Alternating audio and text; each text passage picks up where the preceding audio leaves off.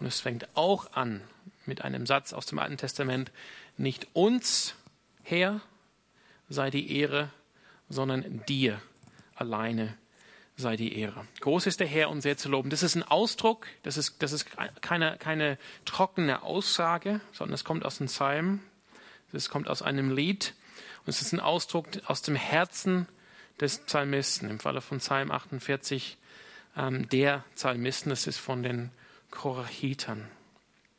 Und mit diesem Vers, Psalm 48, Vers 2, kommen wir heute Abend zur fünften und letzten Sola in unserer Reihe Reformation 500. Und die, die fünfte Sola ist, ist kein echter Sola, weil sie Soli lautet. Die fünfte Sola heißt Soli Deo Gloria. Das heißt, Soli und Deo sind im, im Fall Dativ, deshalb Sola ist, ähm, ist nicht Dativ. Ne? Soli Deo Gloria. Es ändert sich je nach Sola. Ne? Alleine Gott die Ehre. Deshalb ist es, ist es anders. Nicht durch Glaube oder durch Gnade. Wir sprechen nicht über den Weg der Erlösung, sondern wir sprechen vom Ziel der Erlösung. Alleine Gott die Ehre. Und in gewisser Weise, deshalb, ist diese Sola, Soli Deo Gloria, anders als die anderen Solai oder Solas. Sola Scriptura, Sola Fide, Sola Gratia und Solus Christus, die richten sich damals in der Zeit der Reformation konkret gegen von den Reformatoren gesehenen Missständen in der Dogmatik, in der Lehre der Kirche des Hochmittelalters, der Kirche damals vor dem Jahr 1500.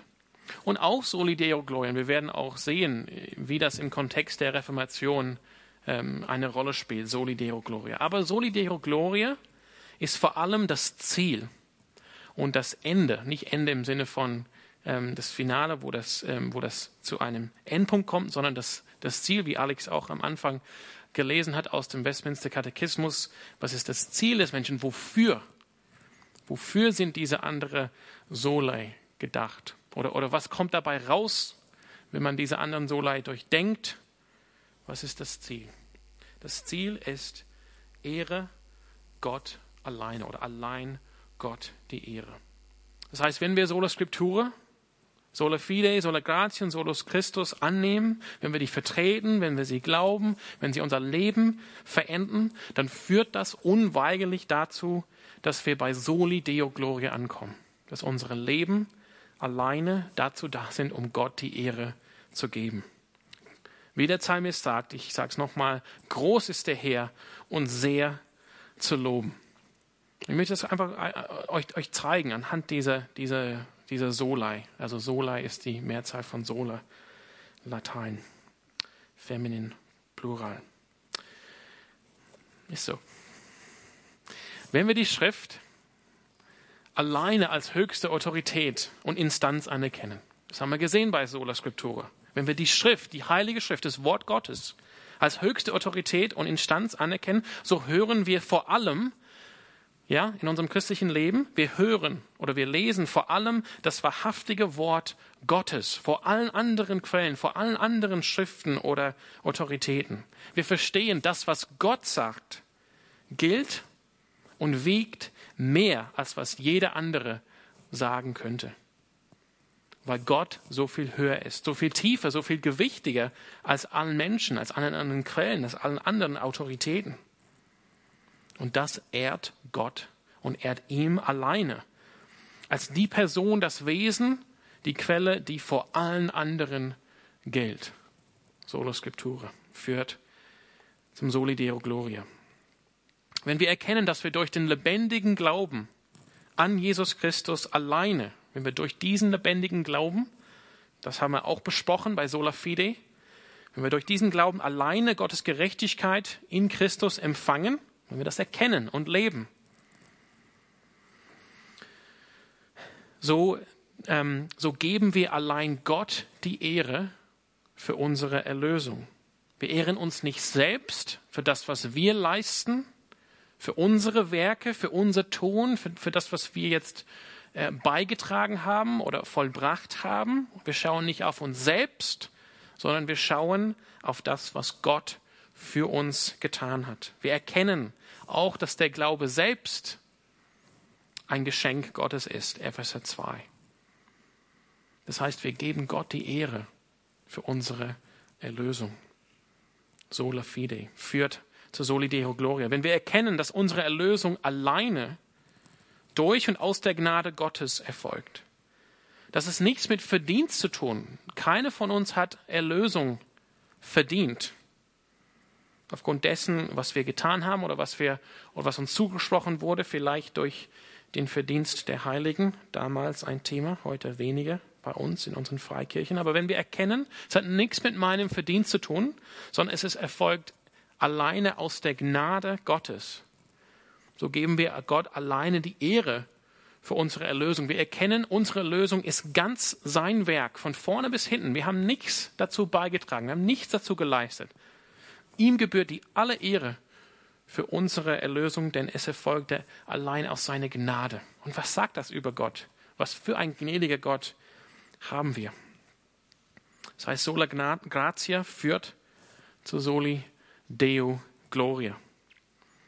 Und wenn wir erkennen, dass unsere, diese Erlösung durch den Glauben und die Gnade aufgrund des vollendeten Werkes Christi, von Jesus Christus alleine kommt. Das, was, dass Jesus Christus alleine als einziger das Gesetz erfüllt hat.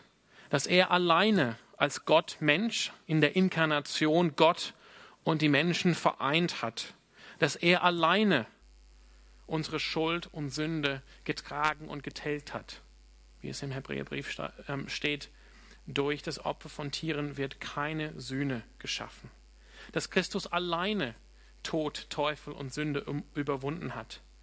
Wenn wir das erkennen, nicht nur erkennen, sondern auch leben dementsprechend, dass unser Verstand erneuert wird durch diese Wahrheit, Solus Christus, so geben wir Gott alleine die Ehre. Denn der Fokus unserer Anbetung, unseres Lobes, unserer Dankbarkeit gilt entsprechend Gott, Vater, Sohn und Heiligem Geist und nicht uns selbst oder sonst irgendeinem Geschöpf. Geschöpf. Das heißt, mit den vier Anfangssolei der Reformation, Sola Scriptura, Sola Fide, Sola Gratia, Solus Christus, erkennen wir, was im Psalm, im dritten Psalm, Vers 8 steht. Ein wunderschöner Vers. Ein Trost in jeder dunklen Nacht. Hilfe und Rettung, ist das gleiche Wort für Erlösung. Hilfe und Rettung kommt alleine vom Herrn. Warum ist das so ein Trost? Was nicht auf uns ankommt. Egal in welcher Situation wir sind, wir können Gott anrufen und wissen, von ihm alleine können wir Hilfe und Rettung bekommen. Steht auch in diesem schönen Psalm 121. Ne? Ich, ich schaue auf zu den Bergen, woher kommt meine Hilfe? Meine Hilfe kommt vom Herrn. Das heißt, in jeder Hinsicht, von vorne bis hinten, kommt unsere Erlösung von Gott allein. Und darum sei Gott die Ehre alleine. Soli Deo Gloria. Groß ist der Herr und sehr zu loben. Das ist eine wunderschöne Sache. Das heißt, wir wollen heute Abend ähm, Soli Deo Gloria näher anschauen. Das ist die fünfte und letzte Sola. Nächste Woche schauen wir ähm, Christus, der König, die Zukunft der Reformation an und schließen damit unsere Reformations 500-Reihe ab. Aber ich bin auch gespannt auf nächsten Mittwoch, muss ich ehrlich sagen. Ich finde es ein sehr spannendes Thema und es, es will einfach so diese Serie zu Ende bringen, indem wir nach vorne schauen. Wir haben jetzt nach, nach hinten, also nach, in, die, in die Vergangenheit geschaut, 500 Jahre. Reformation. Jetzt wollen wir nach vorne schauen. Wo, wo geht das alles hin? Aber wir wollen heute Abend Soli Deo Gloria näher anschauen, uns verstehen. Und wie gesagt, wie ich das beim jedes, bei jeder Predigt gesagt habe in dieser Reihe, wo ich dran war, Sola Scriptura und Sola Fide, wir wollen es nicht nur verstehen. Es geht hier nicht nur darum, dass wir graue Theorie uns anschauen, sondern wir wollen es auch leben. Unser Leben soll auch oder vielleicht vor allem durch diese Wahrheit, Soli Deo Gloria, verändert werden. Und rückblickend in die Geschichte kann man sagen, das ist nicht so eine schöne Sache, die ich jetzt als Prediger sage, weil ich mir wünsche, dass wir alle jetzt dabei sind bei, diesem, bei dieser Reihe, wo wir eh irgendwie in die Geschichte zurückschauen und jeder denkt, oh, die Geschichte ist ein bisschen trocken, deshalb muss ich irgendwie so ein paar nette Parolen bringen. Wir wollen es nicht nur anschauen als Theorie, sondern wir wollen auch, auch leben.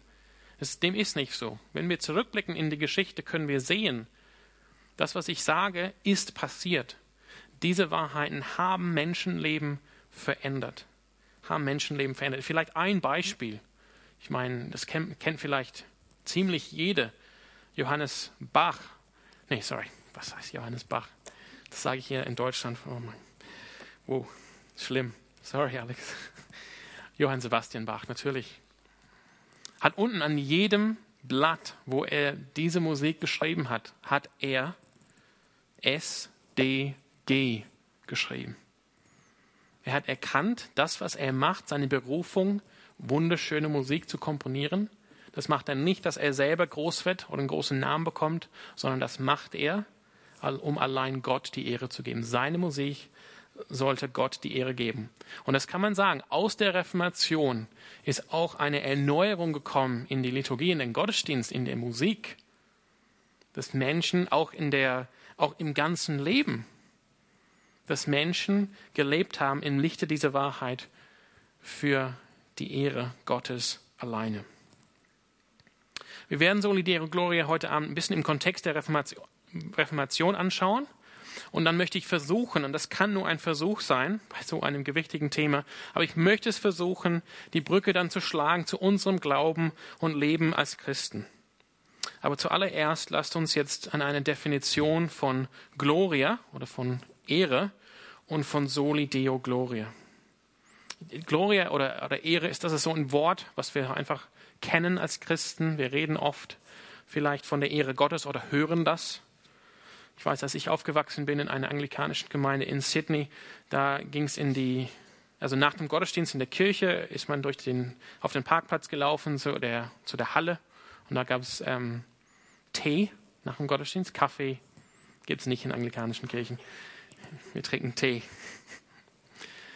Und da musste man an dem, an dem Eingang vorbeilaufen und da war so der, das, der, der Eckstein, als die Kirche gegründet wurde. Und da, da bin, ich bin jeden Sonntag da vorbeigelaufen und es hieß, zur Ehre Gottes wurde dieser Stein gelegt, dann und dann im 19. Jahrhundert.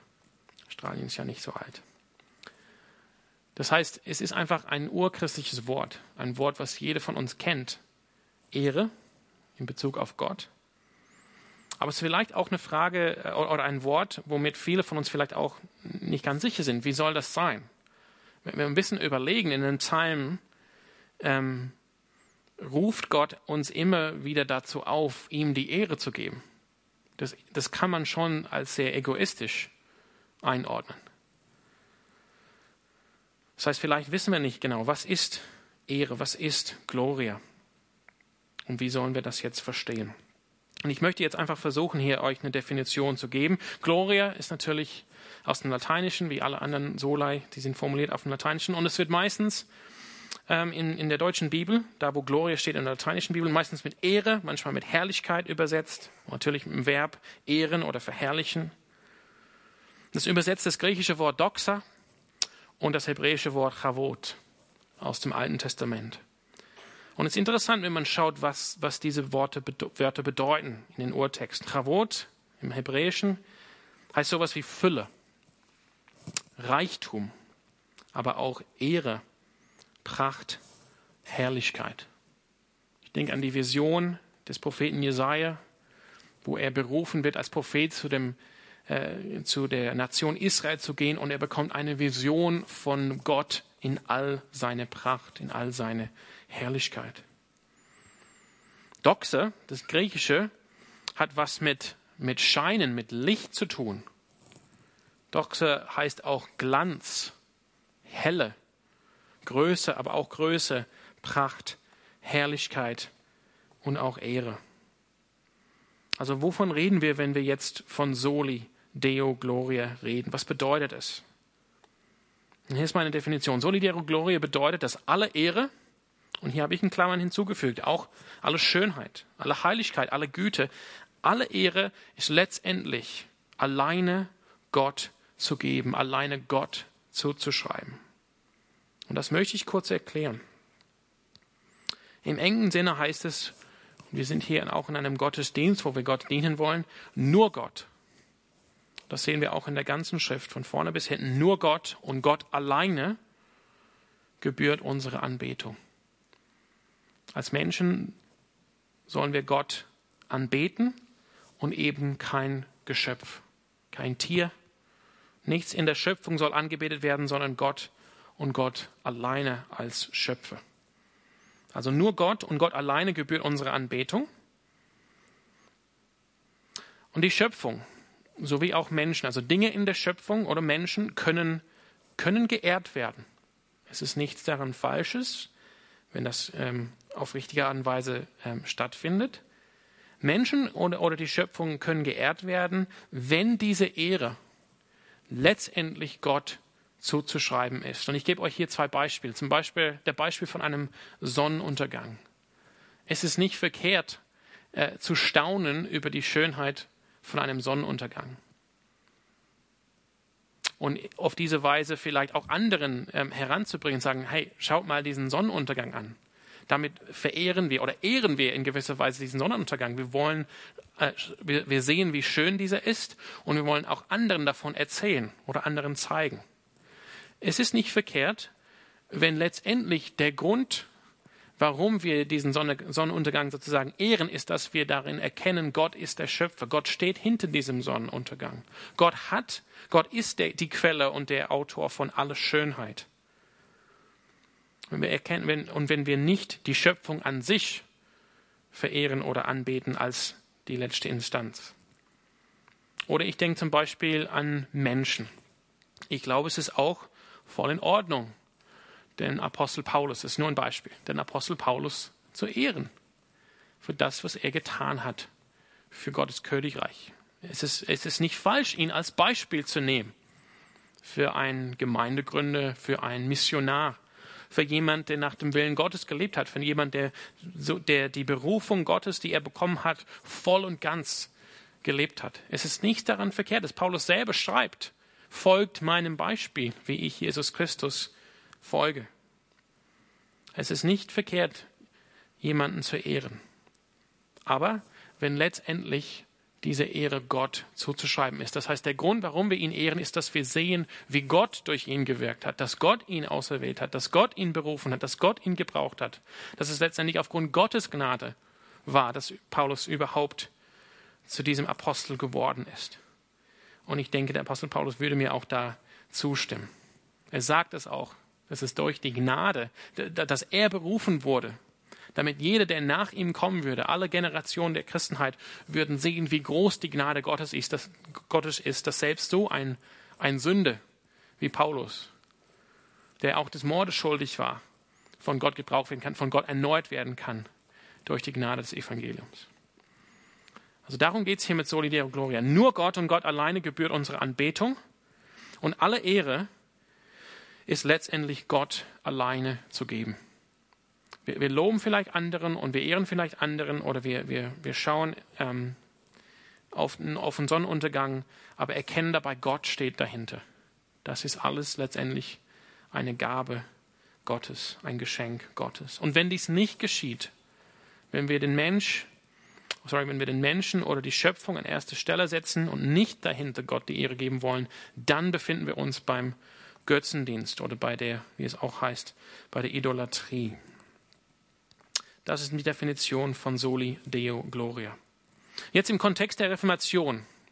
Es gab zwei Anliegen der Reformatoren in Bezug auf Soli Deo Gloria, die wichtig waren und auch sind.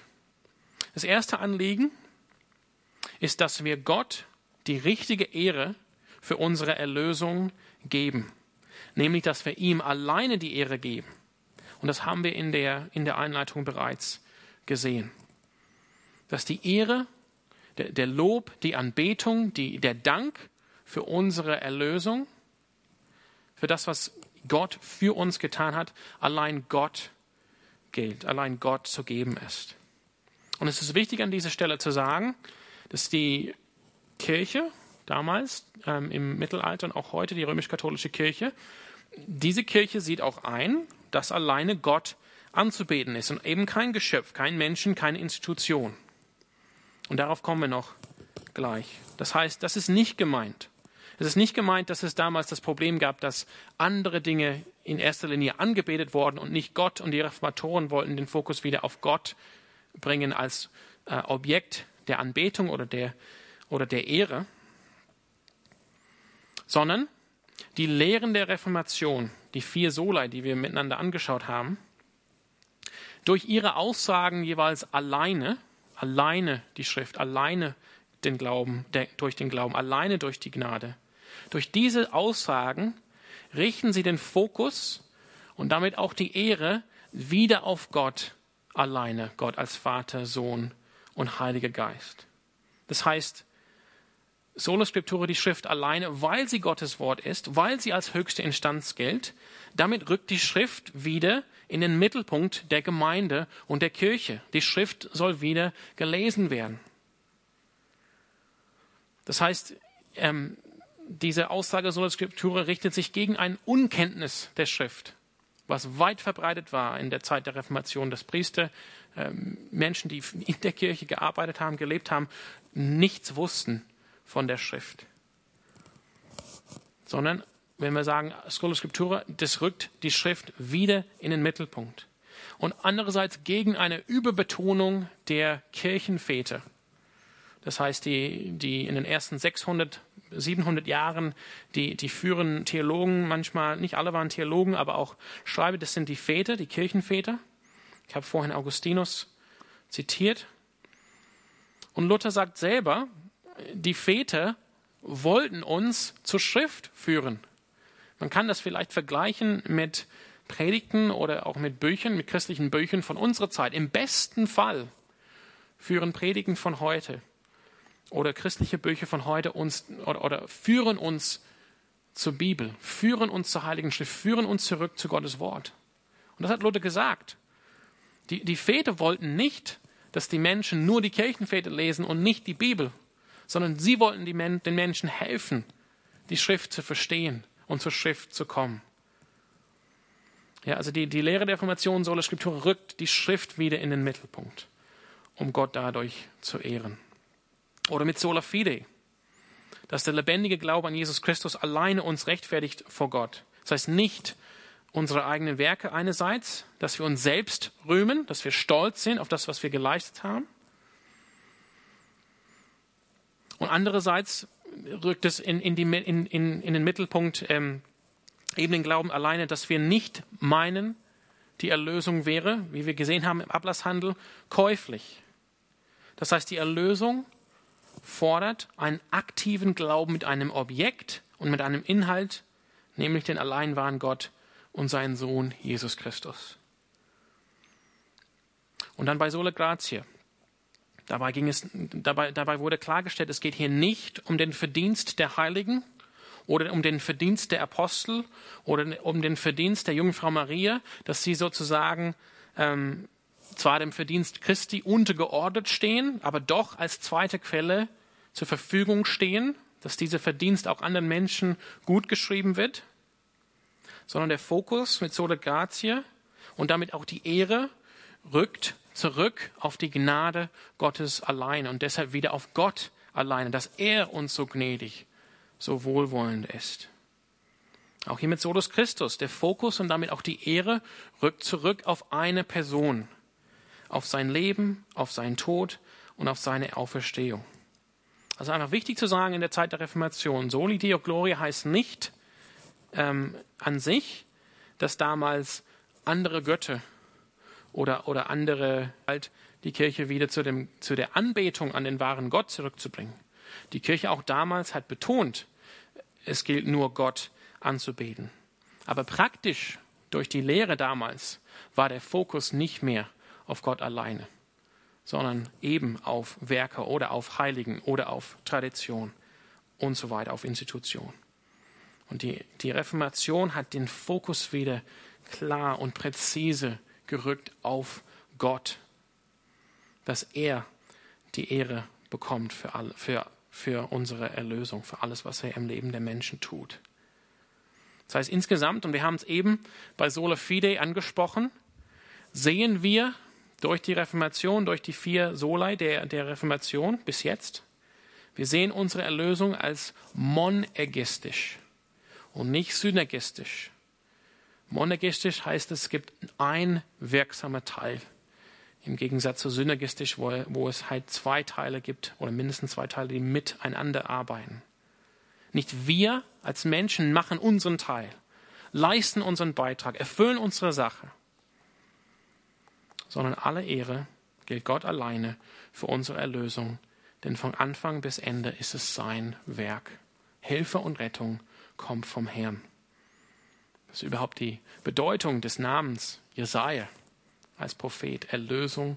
Dann in der Kirche, sprich in Gottesdiensten zum Beispiel, dass alleine deshalb Gott geehrt und angebetet wird, weil das alles von ihm kommt und nicht aus uns oder unserem Verdienst und so weiter, sondern in dem Gottesdienst selbst, in der Versammlung der Christen, Gott geehrt und angebetet wird. Und eben nicht, zum Beispiel, vor allem die Jungfrau Maria oder die Heiligen. Und hier wird es einerseits ähm, etwas komplizierter, aber andererseits total relevant für uns, auch heute Abend, an diesem Abend. Und wenn man das überhaupt sagen kann bei, bei den Reformatoren, was sie alle natürlich, ähm, das war ein brennendes Anliegen bei allen, die rechte Anbetung oder die rechte Verehrung Gottes. Aber vielleicht war, könnte man sagen, besonders war das Johannes Calvin, dem Reformator aus Genf, ein Anliegen, dass die Anbetung in der Kirche heilig und gottgefällig ist und Gott alleine dadurch geehrt wird. Er war besonders, kann man sagen, sensibel für die Gefahr des Götzendienstes oder für die Gefahr der Idolatrie. Wie gesagt, äh, vor ein paar, paar, Minuten, die katholische Kirche damals, wie auch heute, sieht, dass alleine Gott anzubeten ist. Und eben kein Geschöpf, kein Menschen, keine Institution. Das heißt, formal, nach der Lehre, wird in der römisch-katholischen Kirche keine Menschen angebetet. Maria wird nicht angebetet, auch keine Bilder oder Statuen werden angebetet. Das ist die Lehre der katholischen Kirche. Mein Bedenken, also persönlich muss ich an dieser Stelle äußern, ist, dass auch wenn ich einsehe, dass das so steht im Glaubensbekenntnis, ich finde es jetzt, jetzt nicht richtig, als Protestant oder als äh, evangelische Christ zu sagen, oh, die Katholiken, die beten äh, Maria an. Nee, das stimmt nicht. Das ist eine Lüge, wenn man jetzt die Glaubensaussagen der katholischen Kirche nimmt. Aber das, mein Bedenken ist da, dass ich nicht sicher bin, dass das wirklich angekommen ist bei jedem Laien in der katholischen Kirche, dieser Unterschied. Und ich sehe in manchen Ländern äh, eine andere Praxis, dass sehr wohl, meiner Meinung nach, äh, Maria vor allem, aber auch anderen Heiligen und so weiter Bilder, Statuen angebetet werden. Das heißt, die katholische Kirche hier kommen wir zu der Zeit der Reformation. Sie unterscheidet zwischen Latria, Dulia und Hyperdulia. Wer, hat, wer, wer kennt schon diese, diese Wörter? Niemand. Wow. Alle kannten Ablasshandel. Keine kennt sich aus mit Latria, Dulia und Hyperdulia. Das heißt, Latria ist die Anbetung, die alleine Gott zu geben ist. Und nur Gott darf Latria empfangen nach der Lehre der, der römisch-katholischen Kirche. Dulia ist die Verehrung, wenn man will, der Heiligen. Dass die Heiligen verehrt werden, sie werden aber nicht angebetet werden, nur Gott wird angebetet. Die, die Heiligen bekommen Dulia. Und Hyperdulia, das heißt mehr als Dulia, das bekommt die Jungfrau Maria. Und so hat man jetzt diese drei Stufen in der römisch-katholischen Lehre. Und, und deshalb sagen sie auch, nee, nur Gott wird bei uns angebetet. Die haben die Verehrung der Heiligen und auch die dann Hyperverehrung von der Jungfrau Maria. Und das ist mein Bedenken, dass es nicht immer jedem klar ist in der katholischen Kirche. Was ist jetzt der Unterschied, wenn ich Maria verehre, aber Gott anbete? Oder wenn ich einem Heiligen ehre, aber Gott anbete? Und diese Lehre, ich finde es einfach wichtig an dieser Stelle zu sagen, ist eine Weiterentwicklung von manchen Entwicklungen aus der sehr frühen Kirche. Einfach für die, die es interessiert, im, äh, im, im siebten und letzten ökumenischen Konzil, also wo bevor die große Spaltung der Kirche, im 11. Jahrhundert. Das heißt, bei dem zweiten Konzil von Nicäa im 787 nach Christus, also Nicäa ist, äh, liegt, das ist heute Iznik in der Türkei, liegt unweit von Konstantinopel. Da war es der Beschluss der Kirche damals, dass eben Bilder, wie wir sie kennen, Ikone in, in der ostorthodoxen Kirche, doch zulässig sind. Dass die Bilder selbst nicht angebetet werden, sondern wir schauen uns herum. Was haben wir hier an der Hinterwand? Jesus. Wir haben hier ein Kreuz. Das ist die Frage, beten wir das Kreuz an, hier in der Calvary Chapel? Oder ist es nicht so, wenn wir das Kreuz sehen, dass wir dann denken, ich denke an Jesus, der auf dem Kreuz hing und der für mich gestorben ist. Oder wenn ich hier den, diese Schrift Jesus sehe, bete ich dieses Schild an? Oder denke ich, nee, das ist der Name von meinem Erlöser und ich bete meinen Erlöser an. Und so ist ähnlich die Argumentation auf diesem zweiten äh, Konzil von Nicea dass das, so wie man Kreuze aufhängt in, in Kirchen, so dürfte man auch Bilder von Jesus, von Maria, von den Heiligen aufhängen, weil es war nicht so, dass die Bilder angebetet werden sollen, sondern die sollen die Menschen ähm, äh, leiten auf die wahre Anbetung Gottes oder auf die wahre Verehrung der Heiligen. Und hauptsächlich wurden damals, für die, die es interessiert, ist einfach gut zu wissen, damals die, die Argumente von Johannes von Damaskus genommen. Calvin kannte die Argumente von Johannes nicht und folglich sieht er diese spätere also diese Unterscheidung, die ich euch vorgestellt habe, das, die, die war nicht auf diesem Konzil. Die kam viel, viel später. Calvin kannte diese Argumente nicht und folglich sieht er, zu Recht, wie ich finde, diese spätere Unterscheidung der damaligen katholischen Kirche zwischen Dulia, Hyperdulia und Latria als Spitzfindigkeit, als Klügelei. Ist nicht, das ist nicht in der Schrift so. Und aus diesem Grunde, wenn ihr ähm, reformierten Kirchen besonders kennt, also jetzt nicht lutherischen Kirchen, Luther ging nicht so weit, aber besonders reformierten Kirchen, die eben ähm, eine Strömung bilden, die, die sehr stark geprägt sind von den Lehren von Johannes Calvin, da wurden alle Bilder, Statuen einerseits abgeschafft aus der Kirche und auf jeden Fall auch alle Gebete an die Heiligen. Und das lag daran, dass Calvin die Grundsünde der Menschheit als Götzendienst gesehen hat. Und da möchte ich einfach eine Stelle mit euch lesen aus dem Römerbrief, Römer, Römer 1. Die, die Stelle wird euch sehr bekannt vorkommen. Römer 1, Vers 18. Sorry.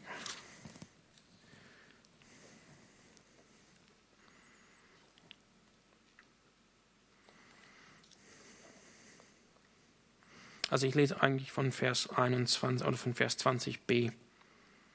Die Menschen haben also keine Entschuldigung. Es geht im, im, vorderen Teil darum, dass sie die, äh, die Wahrheit leugnen über Gott, die sie erkennen. Denn trotz allem, Vers 21, Römer 1, 21, was sie über Gott wussten, erwiesen sie ihm nicht die Ehre. Hier sind wir beim Thema Soli, Deo Gloria, Ehre, Gott alleine. Die erwiesen ihm nicht die Ehre, die ihm zukommt, und blieben ihm den Dank schuldig. Sie verloren sich in sinnlosen Gedankengängen und in ihren Herzen, denen jeder Einsicht fehlte, wurde es finster, und weil sie sich für klug hielten, sind sie zu Narren geworden. An die Stelle der Herrlichkeit des unvergänglichen Gottes setzten sie das Abbild des vergänglichen Menschen und die Abbilder von Vögeln, vierfüßigen Tieren und Kriechtieren. Und jetzt kommt Gottes Gericht über die Menschen, die das tun. Calvin sah in dieser Stelle, das ist das Urproblem des Menschen. Er hat in seinem Gewissen geschrieben, Gottes Wille. Er sieht in der Schöpfung Gottes Herrlichkeit, Gottes Größe, dass es auf jeden Fall einen Schöpfer gibt. Und dieses Erkenntnis über Gott leugnet er. Und er leugnet sie nicht nur und lebt irgendwie neutral danach, sondern die Herrlichkeit Gottes oder die Ehre, die eigentlich Gott zusteht als Schöpfer, diese Ehre erweist den Menschen nicht Gott, sondern erweist die Ehre, wie wir hier gesehen haben, Götzen, Bilder von Vögeln, von Vierfüßigen und so weiter. Das heißt, Götzendienst ist die Tauschung. Ich tausche die Herrlichkeit Gott, ich tausche Gott gegen einen Götzen aus und ich bete das an, was weniger ist als Gott, was nicht Gott ist, sondern weit, weit weniger ist als Gott, weit, weit unter Gott steht, ein Teil der Schöpfung. Und ich finde das wichtig, an dieser Stelle anzusprechen. Calvin hat wirklich, äh, hat wirklich, glaube ich, gute Erkenntnisse da gemacht, dass wir als Menschen sehr dazu tendieren. Wir, wir kennen das auf, im einfachen Stil, sage ich mal, beim Heidentum. Das da wird auch angesprochen in Jesaja 45 zum Beispiel, ähm, dass wir als Menschen einfach Stein nehmen oder Holz nehmen oder in, in, in Jesaja ist das Bild von einem Holz. Die eine Hälfte des Holzes wird in den Ofen geschmissen und hält uns warm im Winter. Und aus der anderen Hälfte ähm, machen wir uns einen Götzen und setzen den Götzen auf und beten den Götzen an. Das ist vielleicht einfach und vielleicht als moderne, wo wir uns vorstellen, wir sind hier als moderne Menschen irgendwie etwas weiter, lachen wir über diese Dummheit, so wie auch der Prophet Jesaja darüber lacht. Aber es gibt auch, sage ich mal, die äh, die komplexere Idolatrie oder wo Götzendienst ein bisschen komplexer ist. Und das ist vielleicht für uns viel gefährlicher, wo wir die Eigenschaften des wahren Gottes ablehnen oder Wahrheiten über Gott ablehnen, die uns nicht gefallen, die uns nicht gefallen. Und dadurch bilden wir letztendlich unseren eigenen Gott. Und wenn wir unseren eigenen Gott gebildet haben, das ist die Definition von Götzendienst. Wir haben was, was nicht Gott ist, was weit weniger als der wahre Gott ist, anstatt von Gott genommen und wir beten diesen Konstrukt an. Und das ist wirklich für uns die, äh, die Herausforderung oder die Gefahr, dass wir das tun. Und das ist total relevant. Das habe ich am Anfang gesagt von diesem Abschnitt. Weil wir sind sehr, sehr anfällig für Götzendienst. Ich denke an, das, an die Geschichte, in, die uns überliefert ist im zweiten Mose, von dem goldenen Kalb.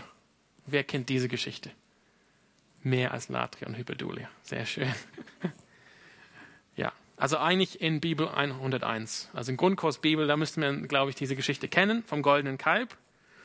Und es ist total ironisch. Mose, der Anführer des Volkes Gottes, auserwählt von Gott, ist auf den heiligen Berg gegangen, auf den Berg Sinai, wo das Volk davor die Gegenwart Gottes gesehen hat, durch die Wolke, durch den Sturm, durch das Erdbeben um eben Gottes Gebote für das Volk zu holen. Und er, er verbringt lange Zeit da oben. Und es ist interessant, direkt neben diesem heiligen Berg das Volk, äh, die, die werden irgendwann ungeduldig und die wollen nicht auf Mose warten. Und was machen sie? Sie schmieden, oder doch, sie schmieden einen goldenen Kalb und beten diesen goldenen Kalb an. Und es ist wieder so eine Sache. Man kann sich vielleicht lustig machen. Oh, die haben jetzt einen. Ähm, wie, wie, warum haben sie es nicht, nicht erkannt?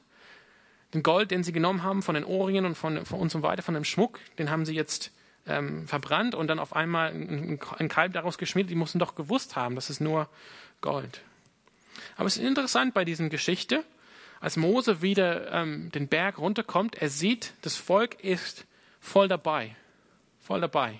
Die singen die singen Lieder um diesen Kalb. Das heißt, die, die Ernsthaftigkeit des Volkes ist da.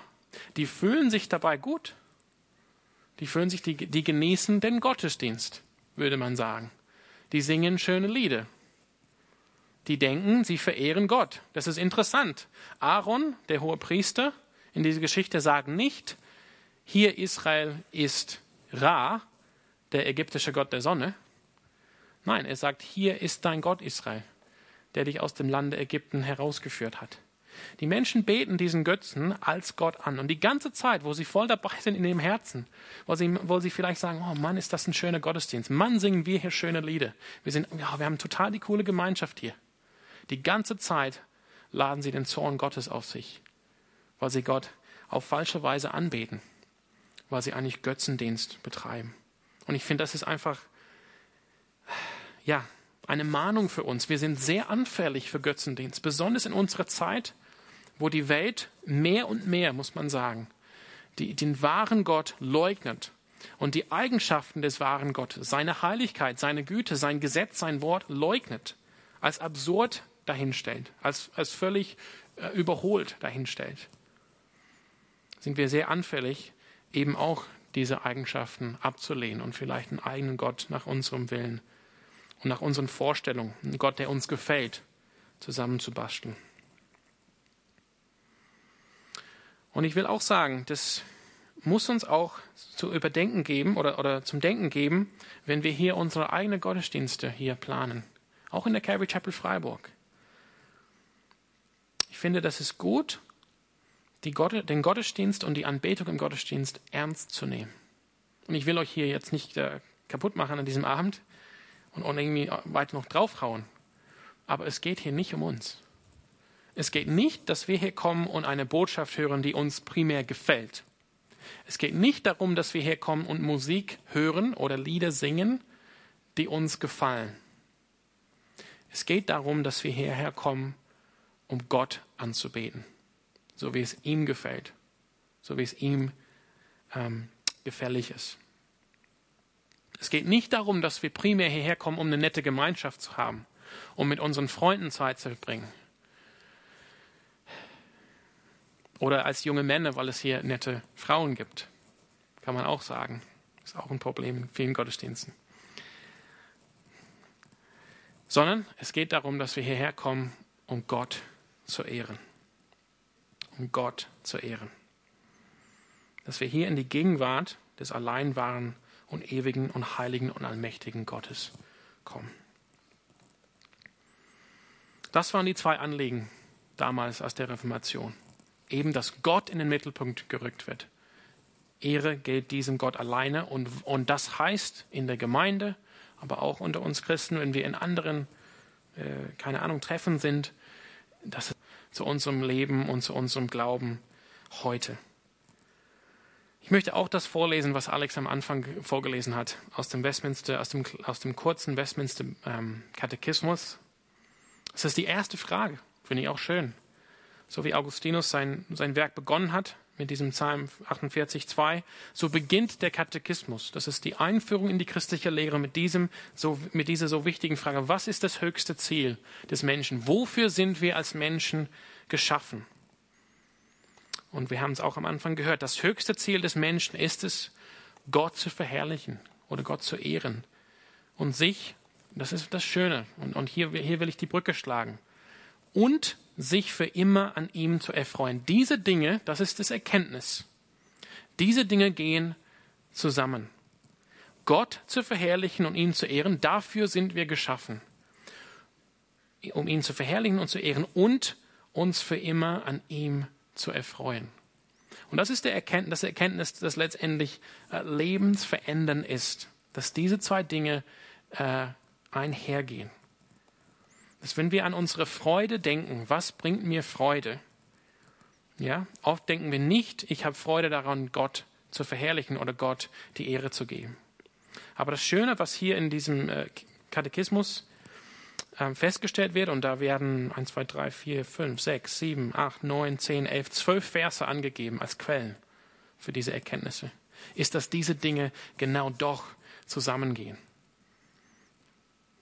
Meine größte Freude oder die, die, die Fülle meine Freude, die Fülle auch deine Freude wird sich letztendlich darin finden, wenn du Gott alle Ehre gibst in deinem Leben.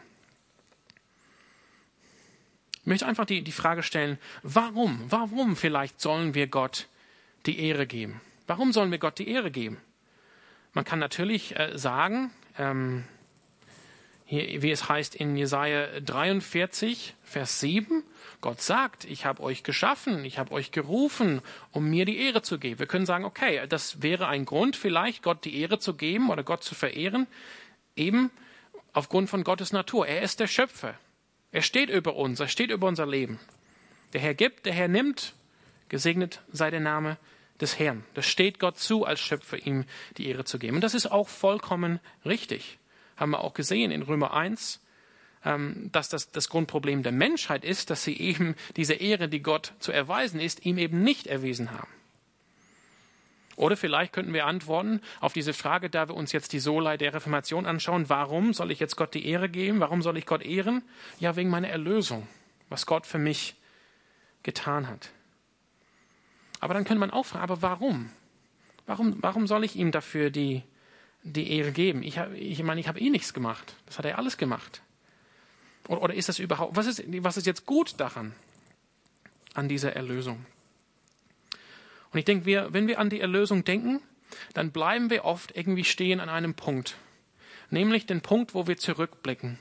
Wir sehen, ich vielleicht im besten Fall, ist auch richtig und wichtig so, ja, ich bin Sünde. Ja, ich brauche deine Erlösung, Gott. Ja, ich brauche, dass du mir meine Sünden vergibst.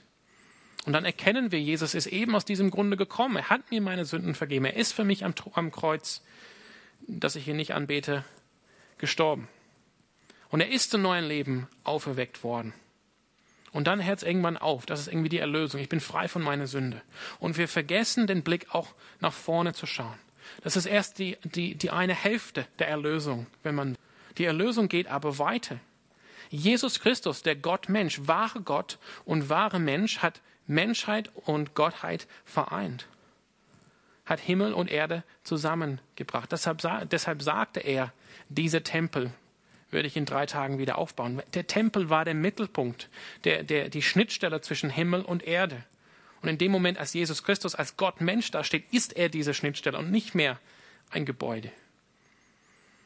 Das heißt, wenn wir in ihm sind, ja, wenn wir in ihm sind, dann werden wir zu einer neuen Menschheit in ihm. Wir werden mit Gott verbunden durch Jesus Christus. Die Erlösung fängt, hört nicht auf, dass uns unsere Sünden vergeben sind und wir leben einfach fröhlich weiter sondern die Lösung hat das Ziel, dass wir Menschen eingeladen werden, nicht nur eingeladen, sondern auch tatsächlich durch Christus mit reingebracht werden in die Gegenwart Gottes und dass wir nicht nur in seine Gegenwart kommen, wie einst Adam und Eva, sondern dass wir jetzt, wo wir in Christus sind, auch Anteil haben, wie Petrus schreibt im ersten Petrusbrief. Wir haben Anteil an der göttlichen Natur. Wir werden mit reingenommen in die Beziehung, die Liebesbeziehung der heiligen Dreieinigkeit zwischen Gott, Vater, Sohn und Heiliger Geist. Und vielleicht klingt das sehr abstrakt oder, oder religiös und, und, und trotzdem die Frage, was hat das jetzt mit meinem Glauben oder mit meinem Leben zu tun? Oder was hat das mit, diesem, ähm, mit dieser Aussage des Westminster Kleine Katechismus zu tun? Das höchste Ziel des Menschen ist es, Gott zu verherrlichen oder, ihn, oder zu ehren und sich für immer an ihm zu erfreuen. Und damit möchte ich sagen, Gott selbst, ja, Gott selbst ist die Quelle, ist der Ursprung von allem Guten. Wenn wir jetzt denken an was wir Freude haben in diesem Leben, vielleicht ist es Eis, ist ein leichtes Beispiel. Wir alle lieben Eis. Und wir denken, nee, ich will jetzt nicht eine Ewigkeit in den Himmel gehen, bei Gott oder auf die neue Erde gehen, weil ich möchte Eis essen dann verpassen wir, dass Gott eigentlich die Quelle ist. Er ist der Ursprung. Überhaupt die, diese Idee, dass es Eis gibt, das kommt von ihm. Und das gilt so in jedem Lebensbereich und in, in jedem Ding, was wir uns überhaupt nur vorstellen können. Gott ist immer schöner, immer besser, immer heiliger, immer, immer, immer großzügiger, immer, immer, immer gnädiger, immer liebevoll, also viel mehr, als wir uns das überhaupt vorstellen können. Das heißt, Gott ist das, äh, das Höchste, das Wertvollste, das es überhaupt gibt. Und deshalb zurück auf diese Frage der, der Psalmen. Die Psalmen sind nicht sozusagen ähm, die, die, die, die Flehe von, eine, von einem unsicheren, egoistischen Wesen. Bete mich an, ich brauche, dass er mich anbetet, bitte sag mir, wie toll ich bin. Sondern das ist eigentlich Gottes Liebe für uns. Das ist Gottes Liebe für uns. Gott will uns das Beste, das Höchste, das, das Schönste, das Wertvollste geben, das es überhaupt gibt. Und das ist sich selbst. Es ist sich selbst. Er sagt nicht, ich gebe mich zufrieden, dass ihr eine Milliarden Jahre lang Eis habt. Das wäre viel zu wenig. Ich gebe euch das Beste, das Schönste, das Wertvollste. Das bin ich selbst. Das bin ich selbst.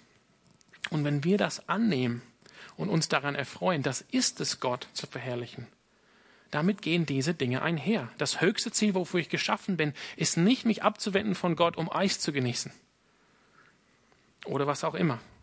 Sondern das höchste Ziel ist, Gott zu verherrlichen, zu erkennen. Was heißt das? Zu erkennen, dass Gott wirklich das Höchste ist. Das Wunderbarste. Das Schönste. Das Beste. Und wenn ich das erkenne, dann würde ich auch daran meine Freude haben. Diese Freude wird vollkommen erfüllt werden. Und das finde ich, ist lebensverändernd. wenn wir jetzt den Bogen ähm, schließen und wir kommen jetzt zu Ende der Botschaft, ich weiß nicht jetzt, was kommt. Lobpreis, alles klar. Soli Deo Gloria. Ich möchte zurück zum Augustinus kommen. Ein paar Sätze weiter. Ja, er fängt an mit Psalm 48, 2. Und dann schreibt er hier, um dir die Ehre zu geben. Das ist natürlich als, als Gebet formuliert an Gott. Um dir die Ehre zu geben, ähm, ist die Sehnsucht des Menschen. Denn du berührst den Menschen, um Gefallen daran zu haben, dir die Ehre zu geben, dir, dir zu ehren, weil, weil du uns geschaffen hast für dich selbst. Und somit kommen unsere Herzen erst zur Ruhe. Ja, das kennt man. Somit kommen unsere Herzen erst zur Ruhe, wenn sie in dir Ruhe finden. Und das mit den Ruhe, das will ich auch gleichsetzen mit dem äh, sich immer an ihm erfreuen. Wir kommen wirklich zur Ruhe. Wir, wir lechzen nach nichts anderem, wenn wir zur Ruhe kommen in Gott, wenn wir erkennen, Gott ist das Wertvollste, er ist das Schönste, er ist das Heiligste, er ist das Beste. Und dann können wir voll und ganz uns an ihm erfreuen. Und deshalb sage ich, weil Gott eben das Beste ist, weil er das Schönste ist, weil er, weil er das Summum Bonum ist, die, die Quelle von allem Guten, weil er uns erlöst hat, weil er uns Jesus Christus gegeben hat, weil er uns Leben geschenkt hat, dann sei ihm alleine in aller Ewigkeit die Ehre.